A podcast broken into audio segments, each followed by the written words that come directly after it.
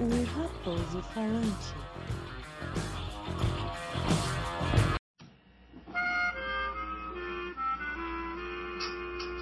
É isso aí. Gente, samba quente que é muito legal. E é com essa belíssima canção, amigos, que vai começar o programa mais esperado da internet brasileira. Quando esse podcast sair, ele vai derrubar a internet. Eu tô ligado. Está com vocês o Raposo Falante. Esse o famoso 16 toneladas. Ah, obrigado. Eu emagreci, tá? Cala a boca. Então, é, a gente vai começar aqui, cara, com, com, com, com o nosso giro de notícias. Bacanudo e gente fina pra caramba. Apesar de o giro de notícias hoje eh, não ter muitas notícias muito legais, não. Vamos lá então? Meus miguxos e miguxas, atenção. Atenção para a vinheta. Giro de notícias. Bom, como eu já havia explicado anteriormente, eh, já havia dito, ah, esse, esse, esse não vai ser um giro de notícias muito bom, não.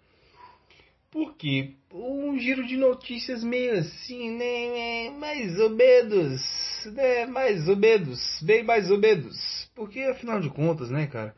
A gente tá vivendo numa, numa sociedade muito louca, né? É, olha, para vocês terem uma ideia, no dia 7 de janeiro, nós, aqui no Brasil, nós, nós tivemos 200 mil mortes confirmadas, sim, pelo Ministério da, da, da Saúde, pelo Covid-19. E o presidente que nós temos, ele de começo negou, né? Ele de começo ele falou que era uma gripezinha, é meu histórico de atleta, vários atletas morreram, várias pessoas. Ele não é atleta de, de, de, de, de, dominó não, né? É atleta mesmo de alta performance, né? Que cuida da saúde assim, porque a saúde, o corpo da pessoa é o trabalho dela, né? É a fonte de, de, de renda, é a fonte de, de de compleição e você tem que ser, você tem que ser hum, cuidar muito da sua saúde para você ser atleta. Não é fácil não. Não é atleta de final de semana, não é atleta de, de dominó, de mesa de boteco. É diferente. E mesmo assim essas pessoas morreram. Vai buscar no, vai buscar no Google. Vai buscar em qualquer lugar você vai achar. Bom, esse presidente que nós temos, ele, ele foi lá e, e falou, né? Ah, ah, tal, relativizou. Ah, relati- Nossa senhora. Atrasa, atrasa a prevenção, atrasa tudo, tudo. E aí eu pergunto pra vocês, um cara que influencia uma, uma, uma- uma multidão, influencia geral, ele tem que ser responsabilizado. Os responsáveis têm que ser responsabilizados. Olha, quem quiser discordar de mim, tem lá a rede social, tem o, o Raposo Falante lá, o, a página. Vão lá e se pronunciem. Não é? Tem que ser responsabilizado, porque afinal de contas, muitas pessoas vão na cabeça de gente maluca, né? que fala de, clono, de, de, de cloroquina, é, clo- cloroquina, desculpa, que falam de, de ozônio pelo ânus. De onde é que eles tiraram isso? Sabe? É muito, é muito, é muito difícil, é muito difícil você parar para pensar e falar assim, cara, não, não é culpa dele, não, não é, não é, não é culpa. É. É culpa sim. É culpa sim. Afinal de contas, ele é nosso líder. É o mandatário geral da nação. Então, se ele fala assim, não, vai pro meio da morte, vai, vai pro meio do inferno, vá você. E você vai, É que nem aquele otário. Aí eu acho muito engraçado que, tipo assim, é, é, é eu acho muito engraçado quando você tem más influências e a culpa nunca é sua. A culpa é sempre dos outros. Né? Quando, você tem a, quando o seu filho tem aquele coleguinha que fuma maconha e cheira pó, ah não, a culpa não é do meu filho, a culpa é do coleguinha que influencia ele. Né? A primeira coisa que os pais, né, as mães falam, nossa, não, você está sofrendo influência. Você está sofrendo influência dos coleguinhas. É por isso que você está agindo desse jeito, porque eu não te criei dessa forma. Aí quando é o presidente, aí fala, não, não, ele, não ele não tem culpa. Ele não tem culpa. Quem, quem, tem, quem, quem tem culpa é quem faz. Olha só a inversão de valores, né? Os valores nessa hora só, só vão ali quando te convém. Eu acho muito bonito eu acho muito engraçado. Mas o que, que eu quero dizer com tudo isso? É que é o seguinte, cara é que é o seguinte. É, é um cara que ele falou, não, contra a violência, contra os bandidinhos, contra os, o, o, o, os ladrões, contra os traficantes, contra não sei o que, contra não sei o que, não sei o que. Não, tem que acabar com tudo isso aí.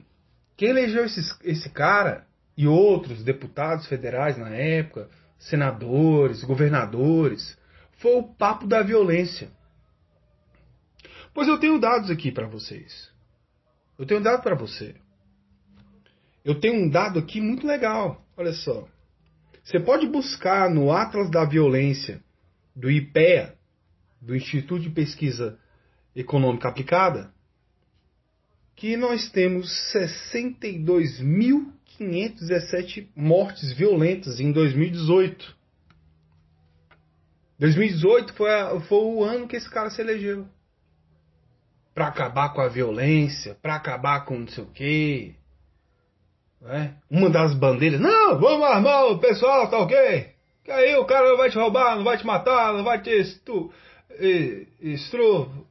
É, é isso aí, é estupro, é, né? Então, o que acontece é o seguinte, dizendo de novo, 62 mil 517 pessoas mortas. Violentamente. violentamente. Isso está equiparado com situação de guerra em países. Países em guerra têm, é, têm números muito parecidos. Isso eu não estou dizendo não. Isso a ONU fala. Ah, agora, se você não acredita nos números da ONU, ah, então, mano, olha, é, vai lá, fecha esse, esse, esse, esse, esse podcast, fecha, vá lá buscar outra coisa pra você ouvir. Vai, vai, vai, porque eu não tenho paciência. Se quiser reclamar sobre alguma coisa que eu falo aqui, você vai lá e, e comenta lá na, na, na página do Raposo Falante.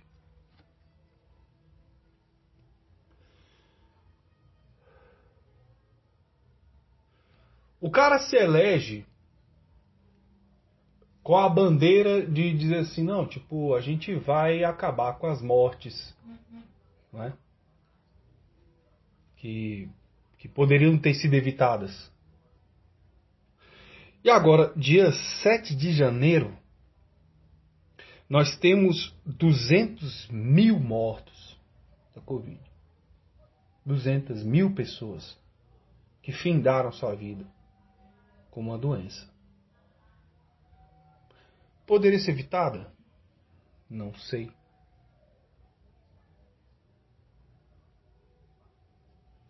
Todas essas pessoas poderiam, poderiam morrer? Não. Poderia ter sido evitada sim. O isolamento, medidas de proteção, É isso. Com, é, com o fortalecimento do SUS. com tudo isso. Ainda mais com o exemplo de um presidente da República. A primeira morte confirmada foi 12 de março de, de 2020.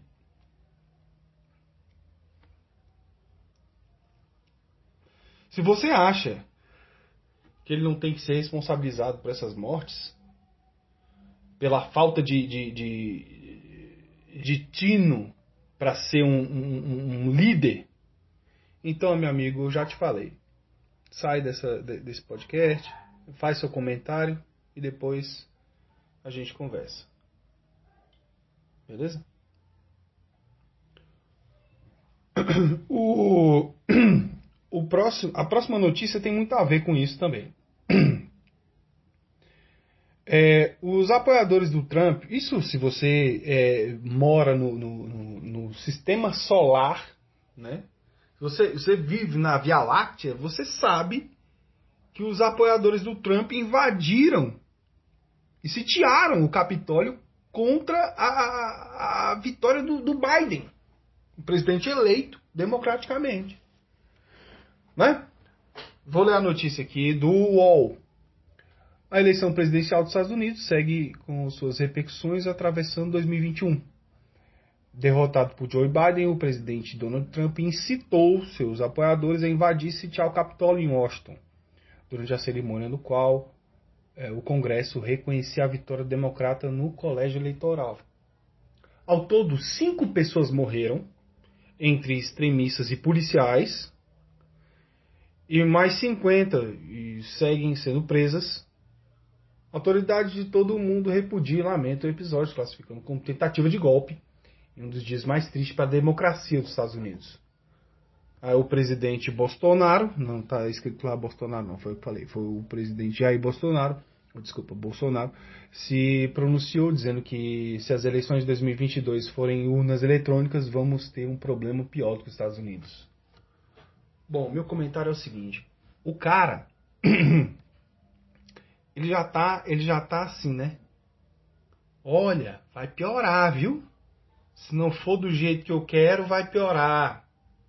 O cara quer que a gente volte a um, um, um, uma eleição de cabresto. Né? O cara quer que o impresso aí chegue bem assim, ó. Olha, gente, o, a, a, o voto impresso ele te dá um comprovante assim para você não, porque tem que fazer porque a urna ele não, ele, ele, o cara ganhou. O cara ganhou as eleições. O cara ganhou. E o cara tá reclamando. Esse cara é um fracassado, é um perdedor já. Desde o começo. Essa notícia vai repercutir mais ainda. Né? Agora o que me chama a atenção é que quando um monte de, de, de extremista de direita vai lá e invade invade o Capitólio, invade o Congresso dos Estados Unidos, os caras chegam a adentrar dentro. Adentrar dentro é ótimo, né? Os caras chegam a adentrar nos corredores, nas salas do Congresso dos Estados Unidos. Os caras chegam a entrar, velho. E sabe o que eu acho interessante? É que quando teve a teve o protesto, teve as manifestações. Por causa da, da morte do George Floyd, Lives, Lives Black Matter. Cara, parecia um, um, um, apareceu do nada um exército protegendo o local. Não tinha como ninguém nem chegar perto, nem 100 metros. Agora, porque é um bando de branco otário, babaca, que vai repudiar ali, né? A ação democrática. Não, parece que os caras abrem as pernas. Isso é impressionante. Isso é isso é, isso, isso mostra Como os Estados Unidos é, é, é tipo racistão pra caralho, entendeu?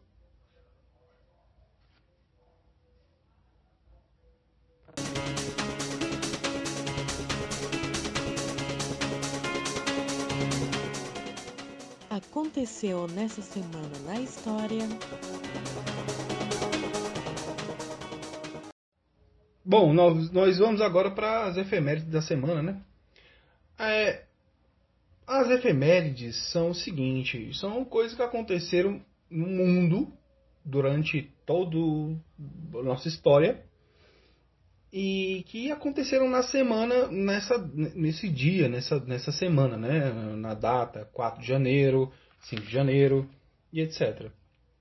As efemérides são muito legais porque você pode saber é, datas históricas né? que aconteceram na semana passada, né? Que tudo que eu vou falar aqui são coisas que aconteceram na semana passada, a semana, as notícias também foram o que aconteceram. Eu não posso prever o que aconteceu, o que acontecerá na semana seguinte. Né? Então esse podcast vai ser mais ou menos como falou, tipo, a coisa toda que aconteceu na semana, inclusive as coisas já aconteceram há milênios, há centenas de anos, ou alguns anos. As efemérides vêm com isso. Né? Como por exemplo, é, dia 4 de janeiro é, de 1865, a Bolsa de Valores inaugura sua primeira, série, a sua primeira sede permanente perto de Wall Street, na cidade de Nova York, nos Estados Unidos.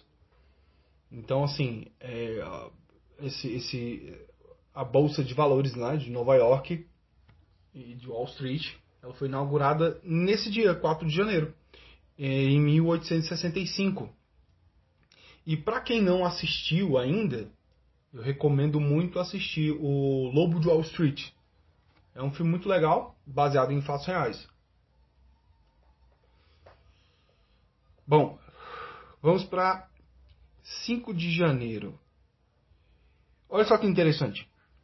Em é, 353 depois de Cristo, nós temos o último ano em que se celebra o nascimento de Jesus pelos, pelos, pelos cristãos católicos. Nessa data, os cristãos ortodoxos ainda continuam a comemorar. Né? Quer dizer, o, os ortodoxos ainda continuam a comemorar o nascimento de Jesus ainda nessa data, né? 5 de janeiro. Lá o Natal é diferente. É, isso se deu pelo, pela mudança de calendário, né? E vamos ver isso daí, isso é muito interessante, a mudança de calendário. Janeiro, na verdade, não era nem um mês, é, o ano começava em março. É, e, e, assim, é por isso que o Brasil ainda é bem tradicional que o ano mesmo comece em março. Piadinha do raposão. Ah, bosta. é, dia 7 de janeiro, em 1927, o primeiro serviço telefônico é, transatlântico foi estabelecido entre Nova York e Londres. Isso é para você ver, né, como é que como é que as coisas são. 1927. O pessoal botou um cabo lá no transatlântico. Ah, o transatlântico, o mundo estava sendo mais conectado a partir daí. Eu acho que eu acho que, que, que as telecomunicações devem muito a essa, essa data, dia 5, dia 7 de janeiro.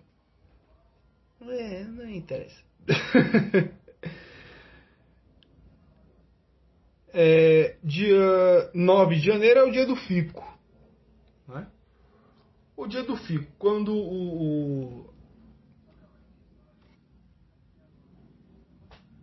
quando o parlamento português falou pro, pro Dom Pedro I, falou, não, vamos para Portugal, o rei tem que estar aqui, o bicho falou, não, diga, diga para o povo que fico.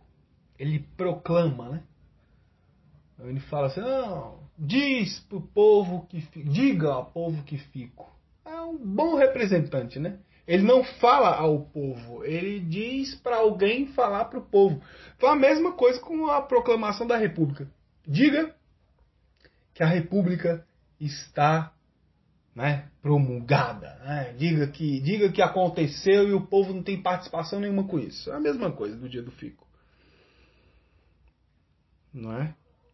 Agora, dia 10 de janeiro é a data que esse, que esse episódio foi, foi, foi editado, né?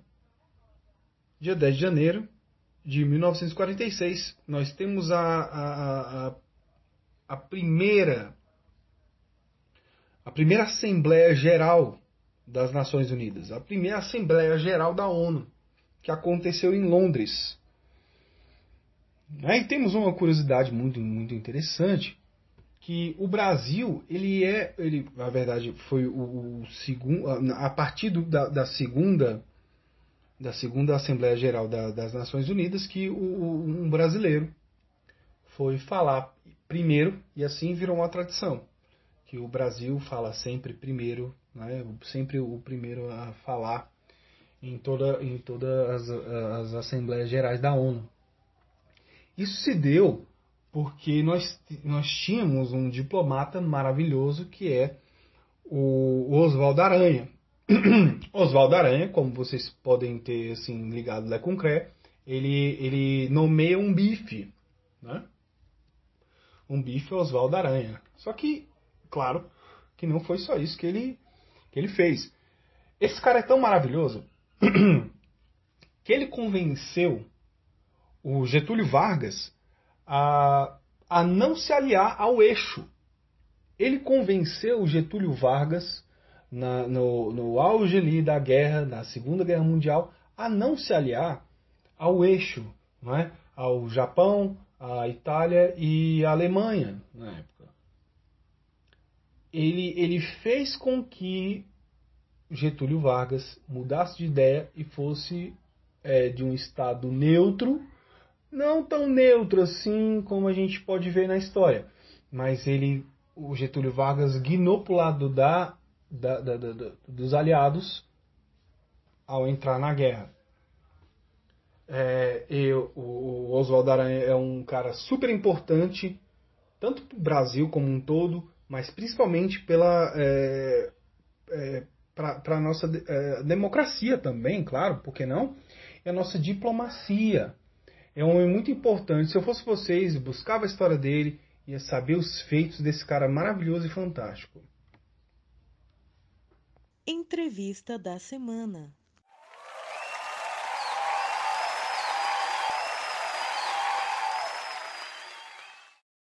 Isso, já vai. Você ouviu ele falando now recording? Uhum, ouvi sim. É, você está confortável? Só um minutinho que eu estarei extremamente confortável. Uhum. Quase que deitado aqui. É, vamos ao divã do raposo. Você está confortável agora?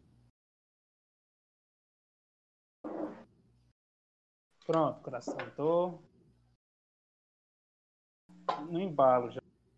Já? Já. Bom, gente, é, esse é o, o doutor Pedro Moreno, o psicólogo Pedro Moreno.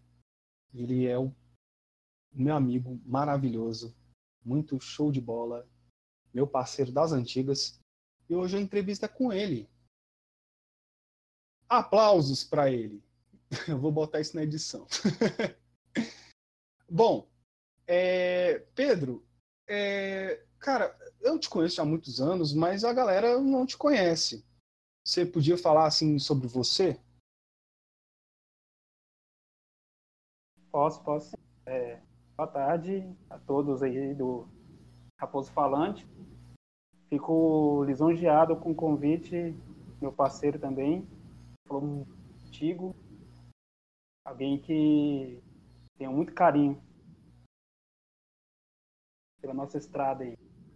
Obrigado. É... Então, sou Pedro Moreno, né? Sou psicólogo clínico. Atendo criança, adolescente, adulto, né, no, no meu consultório. Tenho uma pós-graduação, estou me formando aí pelo Instituto Brasileiro de Análise do Comportamento né, numa abordagem específica da psicologia e faço um serviço voluntário onde numa instituição, né, chamada Camalion, e essa instituição ela presta serviço social né, para crianças, adolescentes, mulheres de violência sexual e doméstica. E também tem um, um presta um serviço social também região aqui de Sobradinho. Aqui em Sobradinho, Brasília. Brasília. Psicologia. Cara, Atendimento é, psicoterapeuta. psicope- é, psicoterapia, Isso. Cara, uma coisa assim que, que, que, que, que me interessa muito, porque eu sou fã do, do Hannibal Lecter, né? Quem não é? Cara, como é que você vê assim a, a- a- que os filmes eles retratam é, a, a- psicologia, terapia e tal? Como é que você vê isso? Porque eu sou fã do, do Hannibal Lecter, ele era, ele era terapeuta lá, tá? Tipo, já aquelas paradas, né? A análise do comportamento, que você já está se especializando. E é, semanas, a- é, semanas atrás, não, foi, foi essa semana agora, que a gente aqui em casa assistiu todos os filmes do, da, da, da, da quadrilogia, né? Do Hannibal Lecter. Como é que você encara, a- a- qual é a realidade e o que que é fantasia nesses filmes que falam assim, tipo, série que fala mentalista, fala sobre, sobre psicologia. Com- Qual é, qual é, a, qual é a, a diferença de um para o outro? Realidade e fantasia, qual é a diferença disso aí? Então, a realidade e fantasia ela se confunde muito, né? É, no cinema, às vezes, ela é, apresenta uma fantasia real, né? De tão pela, pela história, né? Que ele que ele mostra ali e de outras formas e, e de outros momentos traz uma uma realidade muito fantasiosa é, dentro da, do, do nosso imaginário, é, decorrente do tempo da psicanálise ali de Freud, né?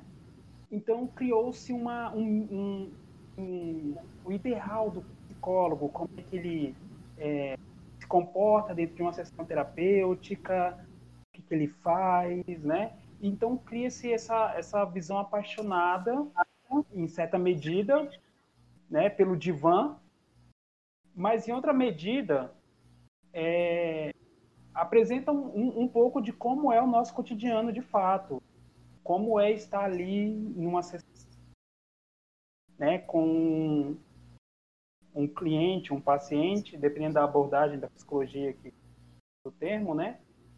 E em relação ao, ao, ao Lecter, por exemplo, né? Uhum. É, ele é um psicopata.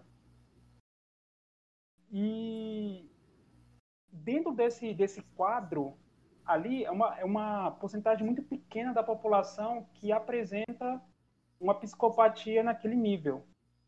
É, né? Se eu não me engano, são, são o quê? São 3% de, de, de, de, de, de psicopatas é, que, que matam pessoas, ainda mais na, na psicopatia do Hannibal ali, né? Claro, da ficção. Isso. Também, que também é, que também é, é- é tirado de, de, é, de, alguns, de alguns serial killers, né?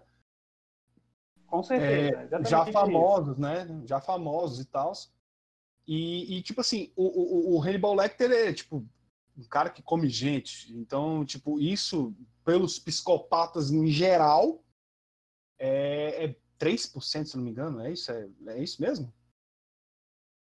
Eu não tenho um dado preciso, Uhum. mas acredito que mas não é, não é muito grande. Pode, eu acho que chega de 3, no máximo, a 10% da população mundial é, no, no, no- quadro de quem? De quem apresenta é, esse tipo de transtorno, né? Uhum. Então, ou seja, dentro desse espectro aqui, não da população mundial como um todo. Né? Mas dentro Então, desse assim- espectro de quem, de quem apresenta psicopatia, porque existem várias psicopatias Uhum. né, de vários graus. Tem graus moderados, tem graus é, é, medianos ali e tem os graves, que aí Uhum. são serial killers mesmo, que a gente apre- que é, são muito representados no cinema. Isso. Mas é dentro desse desse quadro é esse é uma porcentagem muito pequena desse pessoal. Pedro, você acha que o, que o fascínio que a gente tem sobre esses monstros, assim, é, representados no cinema, né? representado ali no, no, em séries de, de TV, o que, que, que você acha que a gente é tão fascinado por isso, assim? Da gente acompanhar até mesmo é, podcasts. Eu, eu comecei no podcast a ouvir podcast por causa disso, de, de criminosos e tal é, bem, bem, bem maquinando ali, pegando gente na estrada. Por que, que você acha que a galera, assim, tipo, dita normal, né, é, gosta tanto de, de, de, de, de um assunto desse? Faz uma pergunta bem complexa. Vamos ver se eu consigo. Não, é opinião sua. Então, responder. Sim, sim. Então, é uma coisa é interessante, né? É, o que, que eu vejo que está acontecendo atualmente? O, o mal está se generalizando. Se eu puder colocar nesse, né, no, no, no sentido de que a gente está os valores, né, os valores sociais, está tomando uma outra configuração. É, se a gente fosse pensar talvez há, há muito tempo atrás, né, a figura de um outro psicopata que está no imaginário da, da sociedade é o Coringa. Uhum. Né? A figura uhum. como ele está sendo apresentada ou reapresentada para a gente é, hoje, ele é um anti, ele é um anti-herói, né? Ele saiu desse quadro de vilão, né? Ele assume uma postura de anti-herói, né? De alguém que, que é, a causa, pelo menos eu posso identificar assim, que a causa é, dele, de, em alguma medida, é nobre. Porque ele foi um cara, por exemplo, que ele surgiu do, do, do da exclusão social, Sim. certo? Sim. E é, fez muitas atrocidades, mas baseado nisso, nesse monstro que a sociedade construiu né? Sim. Como se fosse o seu próprio algoz. Ele, ele é tipo e assim, gente... o Coringa, no caso, ele é, é só te interrompendo, desculpa, é como se fosse um, um reflexo da sociedade que ele está vivendo. Mais ou menos isso. Ele, ele representa. É, é interessante, ele representa um sentido de liberdade no sentido de é, da gente romper essas grades sociais, né, onde o, o a, grande massa da população é oprimida por uma massa uhum. pequena, controladora do, do, poder político, econômico e, social, né?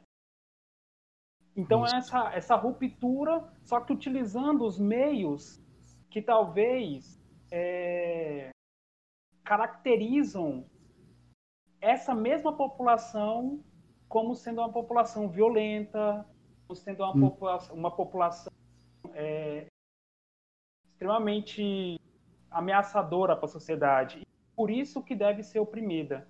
E por isso que deve ser enjaulada. Sim.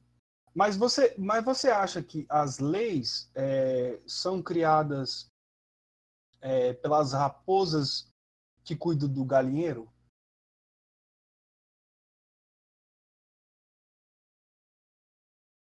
É uma discussão política essa. É... Não, é? É, é, é, complicado isso, né? Porque, tipo assim, se você reage de forma violenta, de forma truculenta, é, é, é pelo, pelo establishment, né? aquela coisa toda, você está sendo o, o, o, vilão, né? É uma coisa bem zoada isso mesmo. Não é? Exatamente.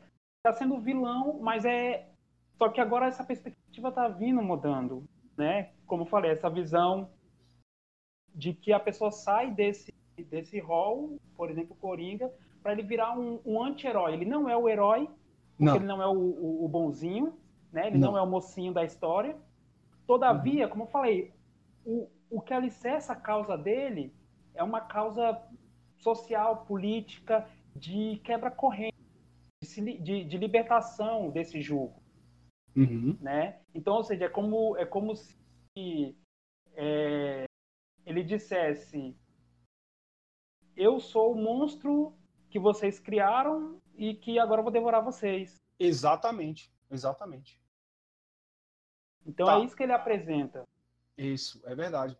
Então, assim, é, cara, eu tenho várias perguntas para você, você sabe disso. A gente fez um, um brainstorm antes de fazer esse, esse, essa entrevista. Eu já te conheço, já. Putz, eu- Olha, o Pedro, o Pedro era o cara. é, eu lá no quartel, eu era um, um- um criminoso, né, Pedro? É um, é um anti-herói. Eu era. Bom, mas deixamos, de- deixemos isso de lado. É, vamos, vamos, vamos aqui no, no hall de perguntas que a gente já, já, já, já tinha buscado. É, cara, você é um cara que tem uma vivência maravilhosa assim com a comunidade aí e tal. E assim, é, eu quero perguntar para você, cara, o que que te fez entrar, o que que te fez enveredar no caminho da psicologia? Então, eu tenho três pontos Oi? que me. Eu tenho três pontos que me fizeram enveredar pelo caminho da psicologia. O primeiro era a minha convicção que eu tenho em referente à natureza humana é, num sentido físico, né, ou seja, no sentido material, e uma natureza transcendental, no sentido espiritual, né?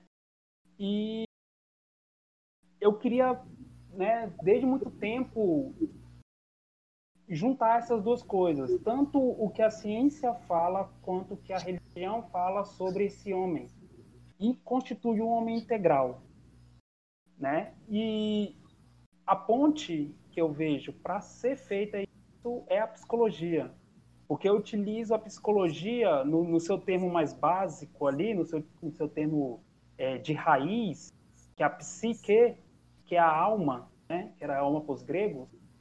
Então, que é o estudo da alma, né? E não só necessariamente do, do, do físico humano ali, né? Mas algo que precisa transcender e que vai muito além disso, porque o homem precisa dar um sentido e um significado para a vida dele que vai muito além desse plano físico, que ele perpetua, mesmo que ele não esteja materialmente aqui, ele perpetua.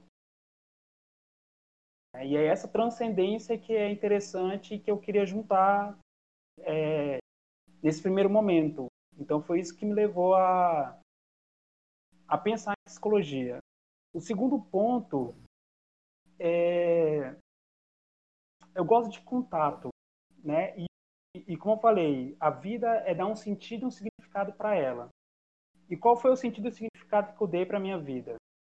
Foi eu ir de encontro às pessoas, né? O máximo de pessoas que eu pudesse ter contato e de alguma forma ser relevante para a vida daquela pessoa, como aquela pessoa também seria relevante para minha vida, né? Para minha construção e, e, eu pudesse também, de alguma forma, nessa nossa relação, levar ela a um tipo de construção dela.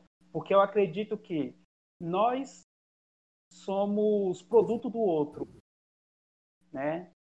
Nós surgimos a partir do, a partir do outro. Nós só podemos nos conhecer a partir, a partir do outro, né? E só como questão de, como questão de referência, como questão de tudo, porque é a partir dessa relação entre, entre eu e você que a gente constrói é, uma história, por exemplo. Sim. a gente constrói os nossos valores, que a gente constrói a percepção que a gente vai ter, tanto é, eu de você, você de mim, quanto eu de mim mesmo a partir de você, quanto você de você mesmo a partir de mim.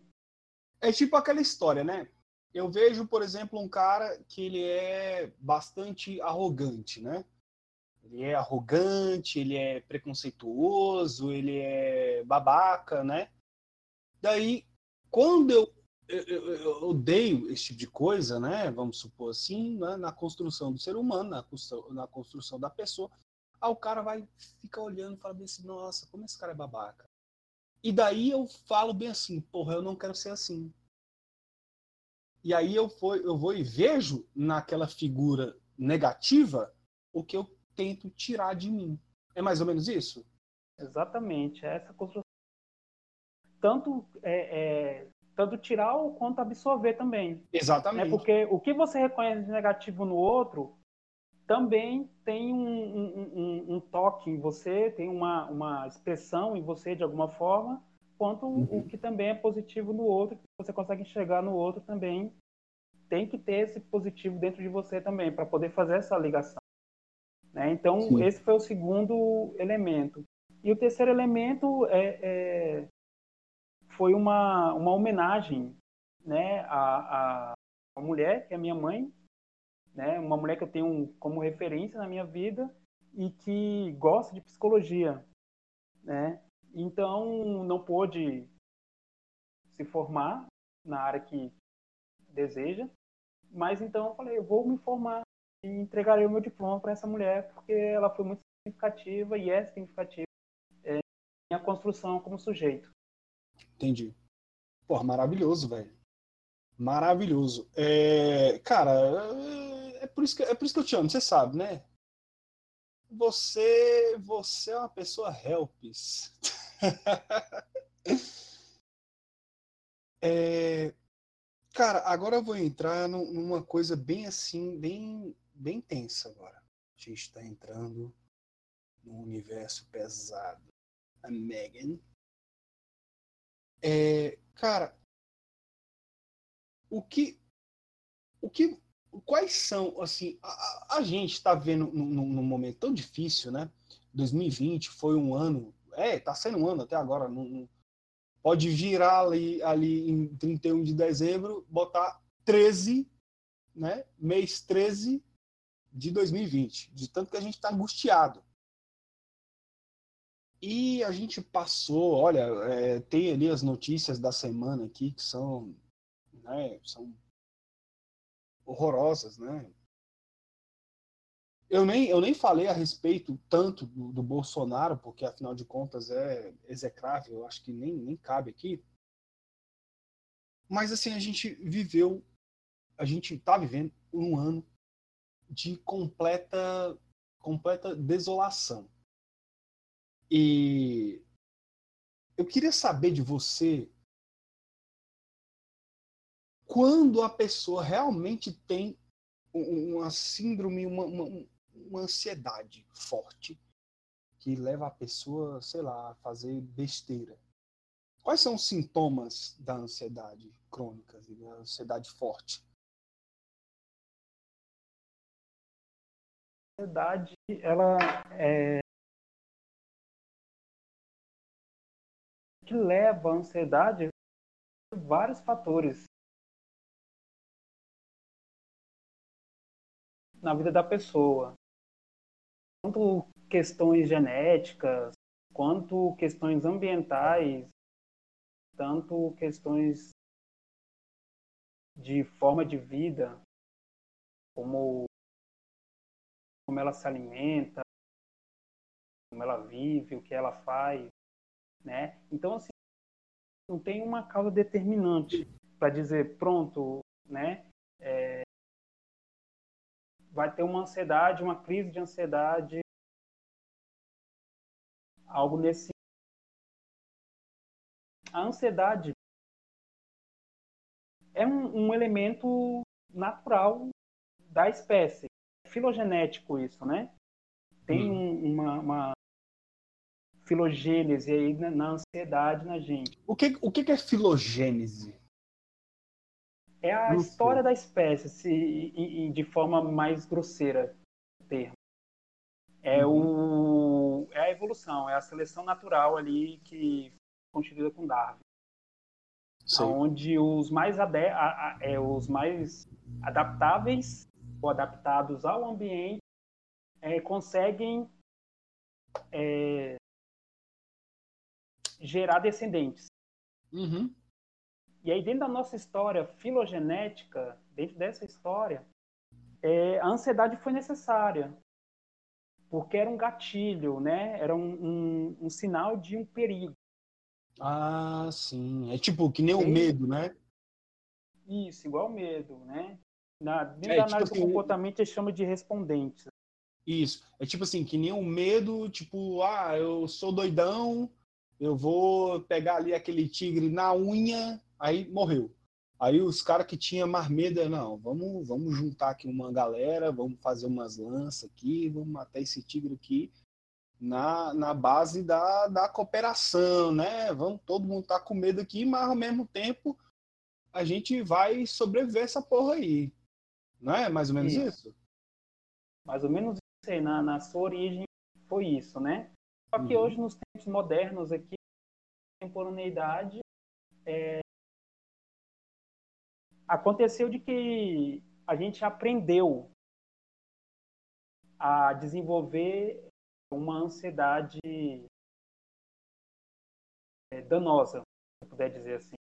Sim, daninha entendi. para nosso pra nossa pra nossa vida, né? Para nossa saúde.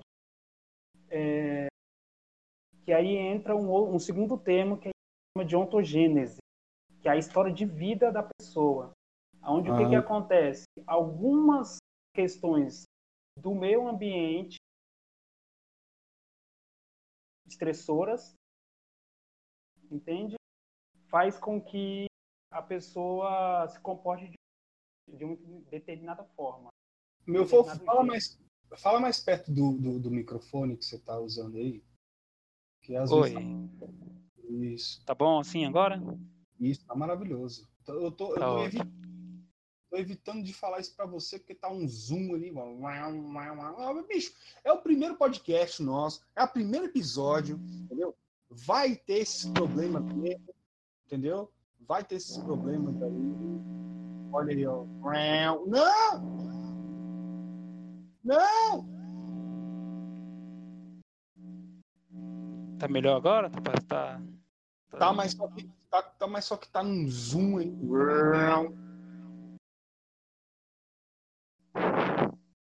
Deixa eu. Deixa eu ver aqui. Hum.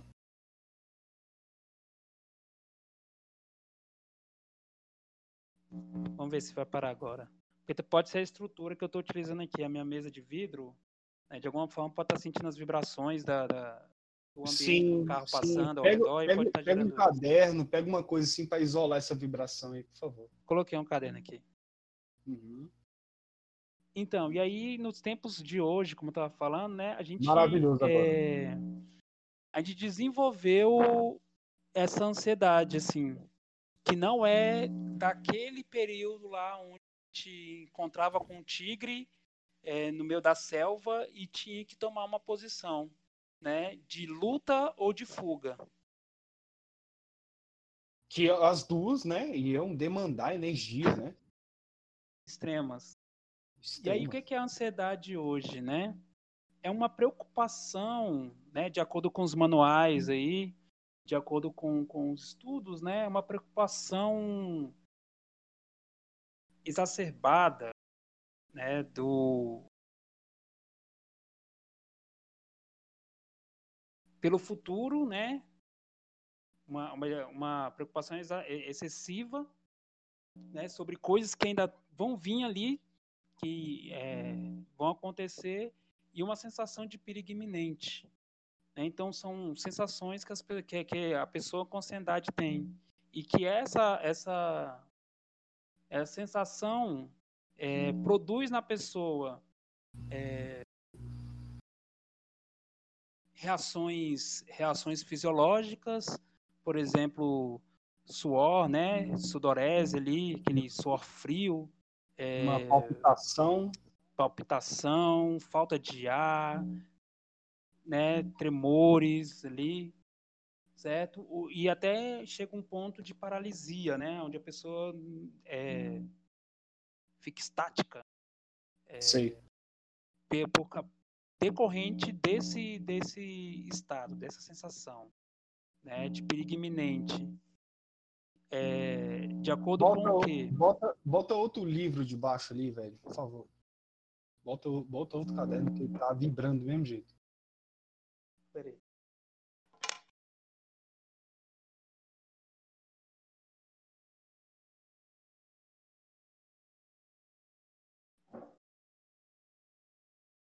Olha, gente, é, é, é, esse é o meu primeiro podcast, essa primeira primeiro episódio. Então, tenham paciência, por favor. Oi. Oi. E agora, melhorou? Melhorou matar o, o Brum de novo aí. Olha aí, ó. Tem, eu acho que tem, tem uma. Tem alguma. alguma máquina aqui do lado aqui. Não, não, é só quando você fala. Ixi, Pedro, por favor.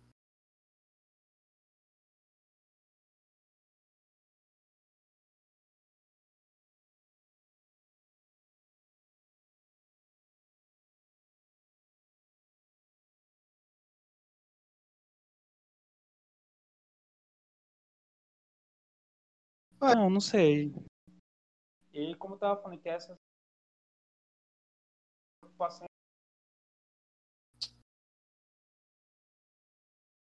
Tá, tá bom? Tá ouvindo? Tô ouvindo. Dentro da análise do comportamento, Agora tá cortando. Puta que pariu. Oi. É, isso. Você Tá, tá, bom agora? Você tá, você tá com fone ou, ou, ou- ou tá aberto aí o Viva Voz aí? Não, tá, aberto, tá, tá. Eu tô com fone, pô. Fone. Beleza, beleza. Agora tá ótimo, agora tá, tá, tá, tá pra ouvir, beleza. Tá. Vou tentar Bom. falar talvez um pouco mais devagar. Não, não precisa não. É só. Eu tinha um zoom aí. Bom, é, voltando aqui, né? é, o, o- quais são os, os sintomas da ansiedade, assim? É, que a gente tinha falado a respeito do do, do, do, do- tigre e tal. Vou ter que editar isso aqui. Mas aí volta o seu raciocínio do final. Então, como eu falei, né, que tinha ah, que tem reações fisiológicas, como eu falei, né, taquicardia, é, sudorese, algum tipo de espasmo, né, de tremor ali pela situação, falta de ar, né, Uhum. são alguns, algum, algumas reações é, fisiológicas que tem né, na pessoa com, com crise de ansiedade. Sim.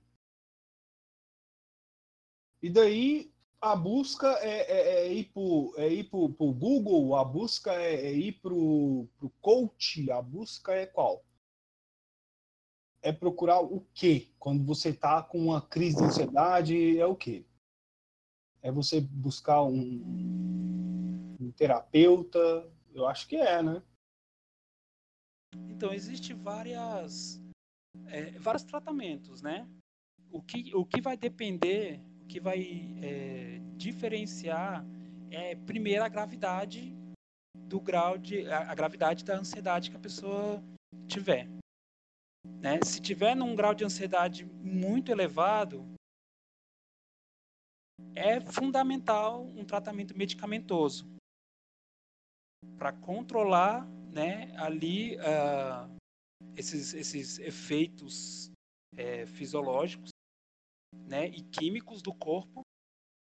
E depois a psicoterapia vai auxiliar bastante, né, eh, e que ela, a- fora o o momento medicamentoso ali, né, para fazer esse controle, quando está numa crise muito elevada, onde a pessoa fica é, de- que a gente chama de disfuncional, né? Se eu puder dizer assim, é, a pessoa precisaria tomar um medicamento e a psicoterapia para poder descobrir o que está levando essa crise de ansiedade. Uhum. Quais são os, os elementos que estão influenciando essa crise de ansiedade? E aí é, a psicologia vai ter várias técnicas para isso, né? Fazer um diagnóstico, um psicodiagnóstico, e a partir de cada sujeito ali, de pessoa, dentro da sua história de vida, é, a gente vai procurar né, o, o- O terapeuta vai procurar os, os melhores, as melhores ferramentas para auxiliar essa pessoa a ter uma melhor qualidade de vida, a controlar essa ansiedade.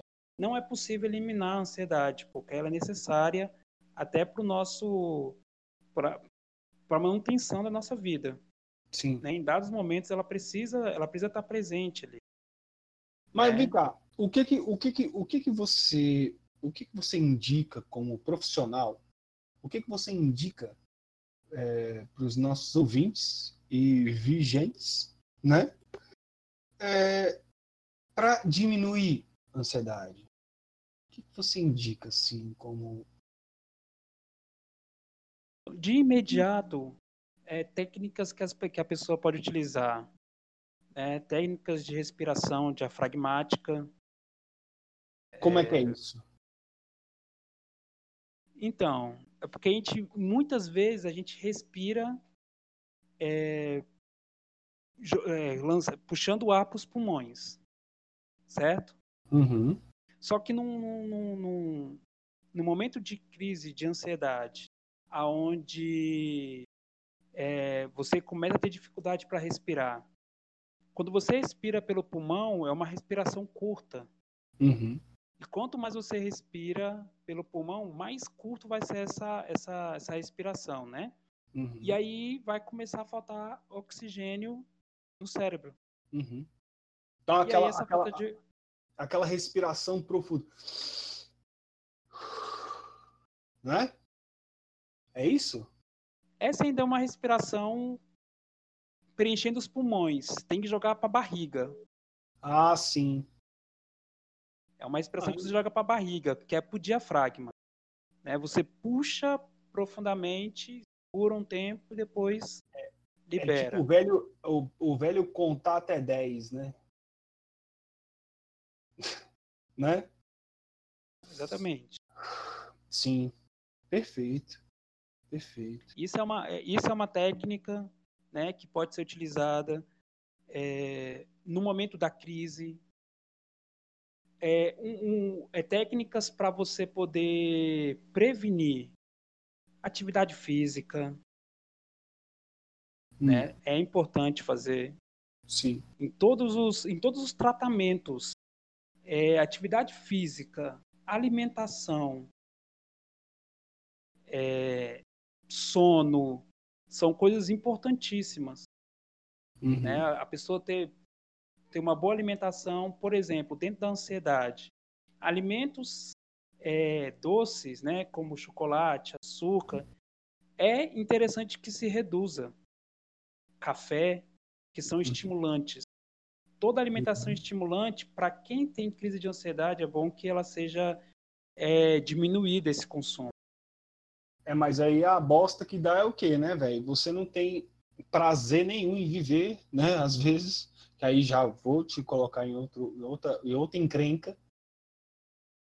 Aí o cara não tem prazer, a, a menina não tem prazer nenhum, e, na vida é só tome-lhe doce.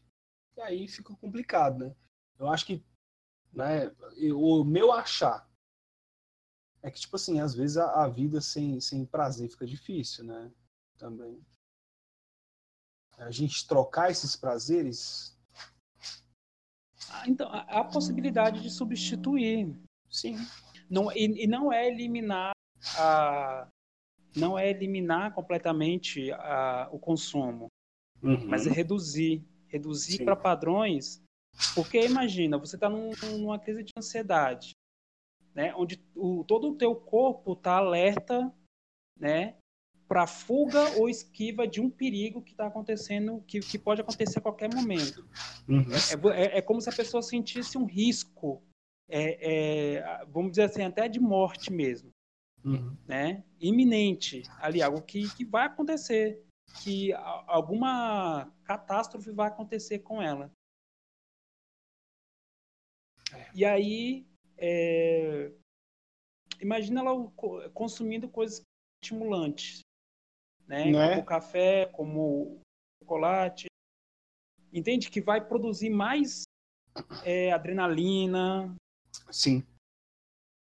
Como é que como é que ela vai conseguir é, relaxar? para Né? poder voltar ao seu estado natural. Verdade. Então, Então, isso assim, é para prevenir. o gancho São que para eu- que- prevenir. o, o gancho que eu, que eu dou para isso daí, que a pessoa vai eliminar, né? Que é, um, é, de, um, de um ponto para outro. Que é a ansiedade, que a pessoa tem que pensar que tem que fazer mil coisas ao mesmo tempo, e aquela pessoa que fala assim: não, eu não quero fazer nada. Que é o ápice da depressão. Às vezes o pessoal fica falando assim, tipo, ah, porque, ah, porque é, é chato viver, ah, porque, nossa, que bosta. Vem o meteoro logo e, e- e jogue esse planeta em chamas e a pessoa tá em depressão. Cara, é, como é que você pode orientar um amigo seu que está em plena depressão?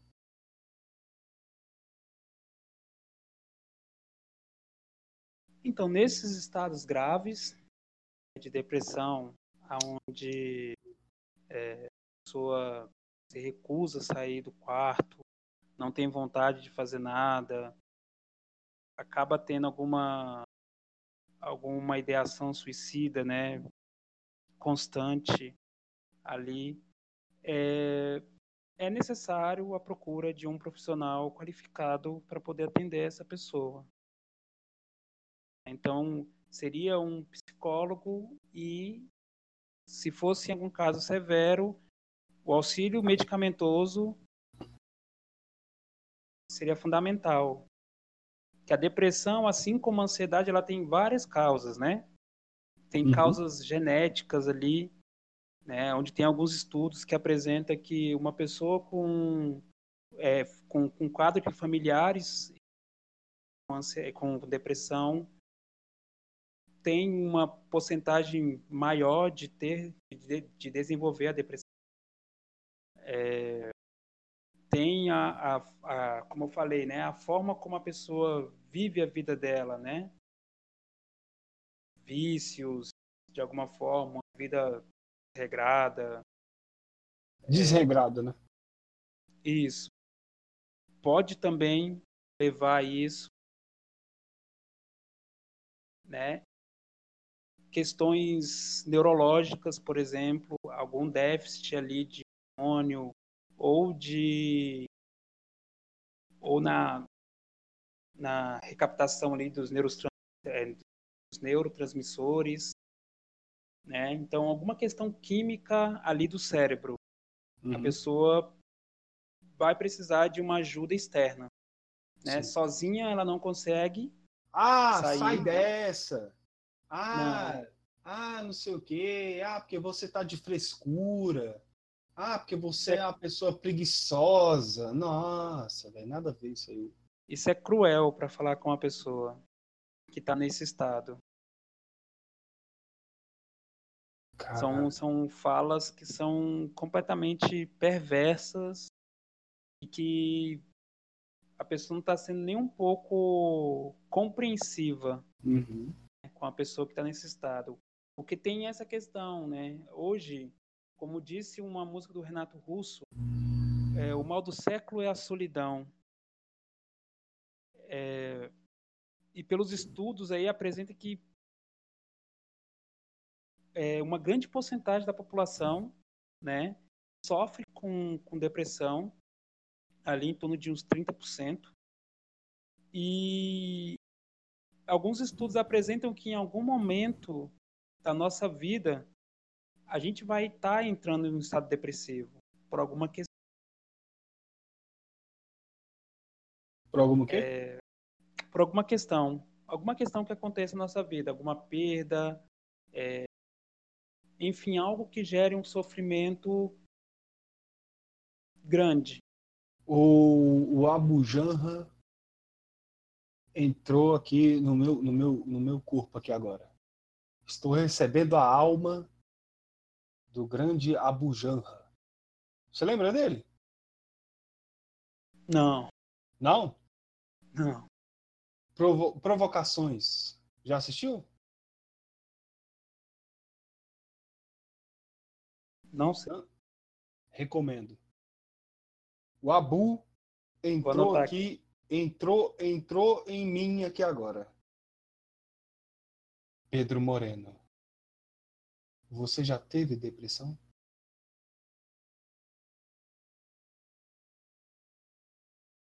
Já, já tive. É interessante o processo. É, É interessante? inclusive, É uma coisa que leva as pessoas ao suicídio? Como é que você, você diz que é, que, é- que é interessante, meu caro? O, o processo, pela pergunta que você me fez, né? Hum.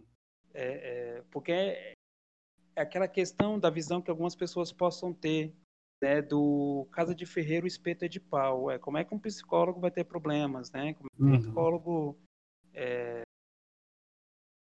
vai ter algum tipo de, de transtorno psicológico, né? Já que ele é psicólogo. Uhum. É, assim como um professor de educação física não pode estar acima do peso, assim como o nutricionista também não pode estar acima do peso, né? Alguns mitos aí.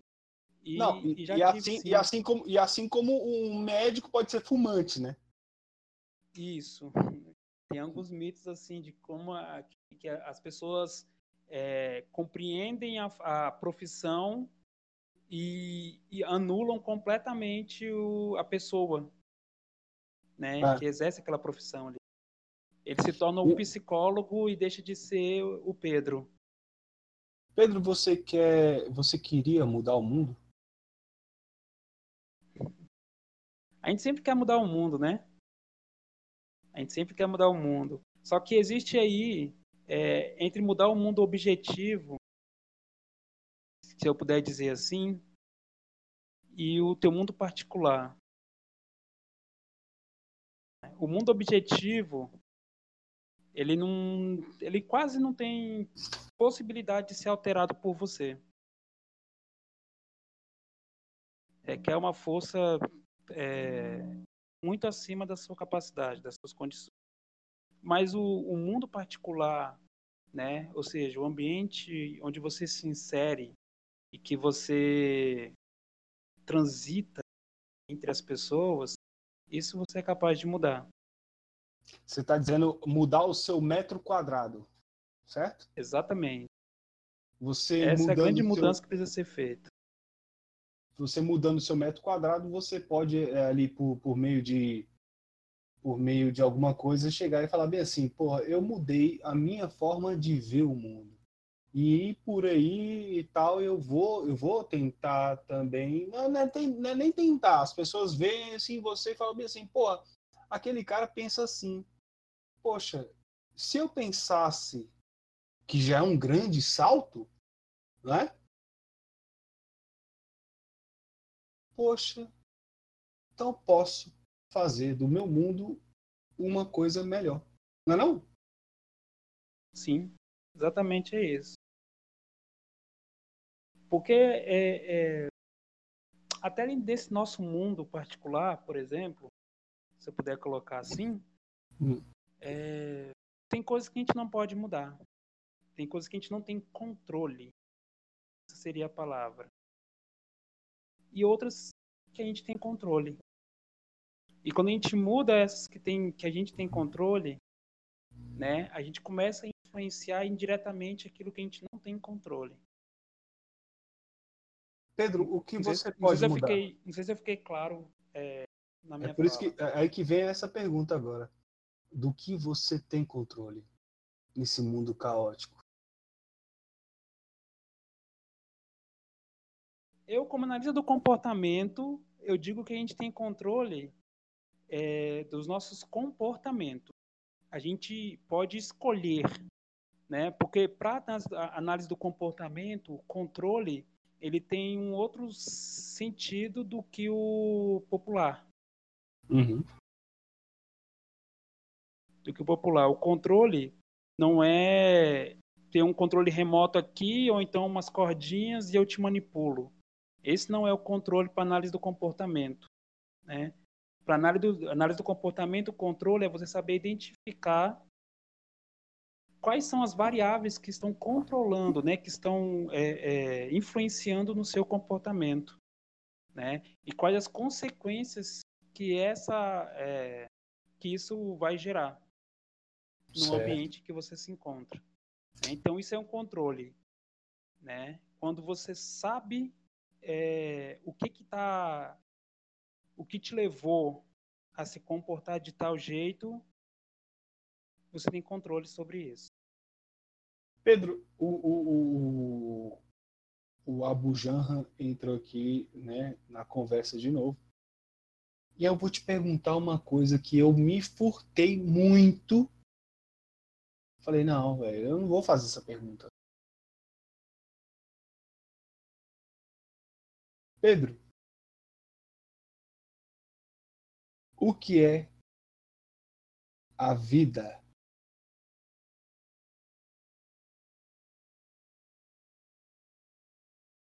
Você sabe responder? Pedro, o que é a vida?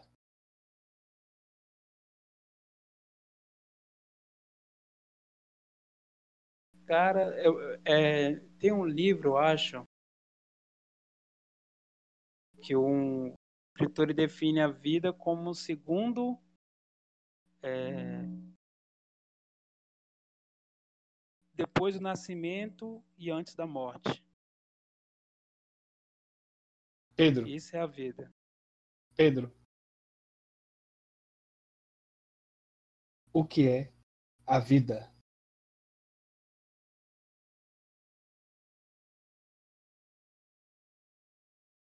Isso é muito subjetivo. É, é, não tem uma, não tem uma, uma resposta para o que é a vida. Gonzaguinha diz que a vida é o que as crianças acreditam, por exemplo. O que as crianças acreditam? que é é a vida e é bonita, e é bonita. Maravilhoso. Você apelou para o meu psicológico agora. Você, você é uma pessoa maravilhosa. Vamos lá. É, nós temos aqui um serviço, não é? É, eu vou colocar no link aqui da, da, da descrição do, do podcast dessa semana o, o teu o teu tratamento, né? Eu vou colocar ali é, onde você atende e onde como é que você faz tudo isso. É, é, diga para a audiência é, o seu tratamento é, é como? Ele é, é virtual? Ele é presencial? Você vai lá, faz aí, faz aí o teu, o teu jabá aí, porque é nosso.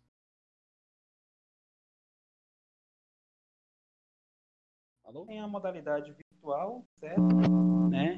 Que é online, quanto a presencial.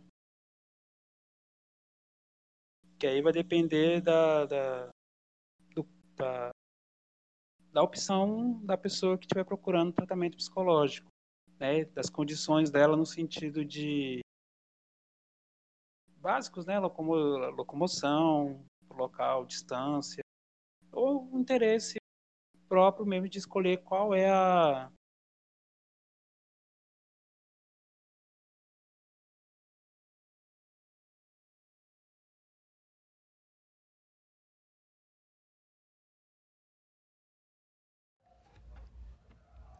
A mente é mais vasta que o céu. Pois se postos lado a lado, a mente e o céu pode conter.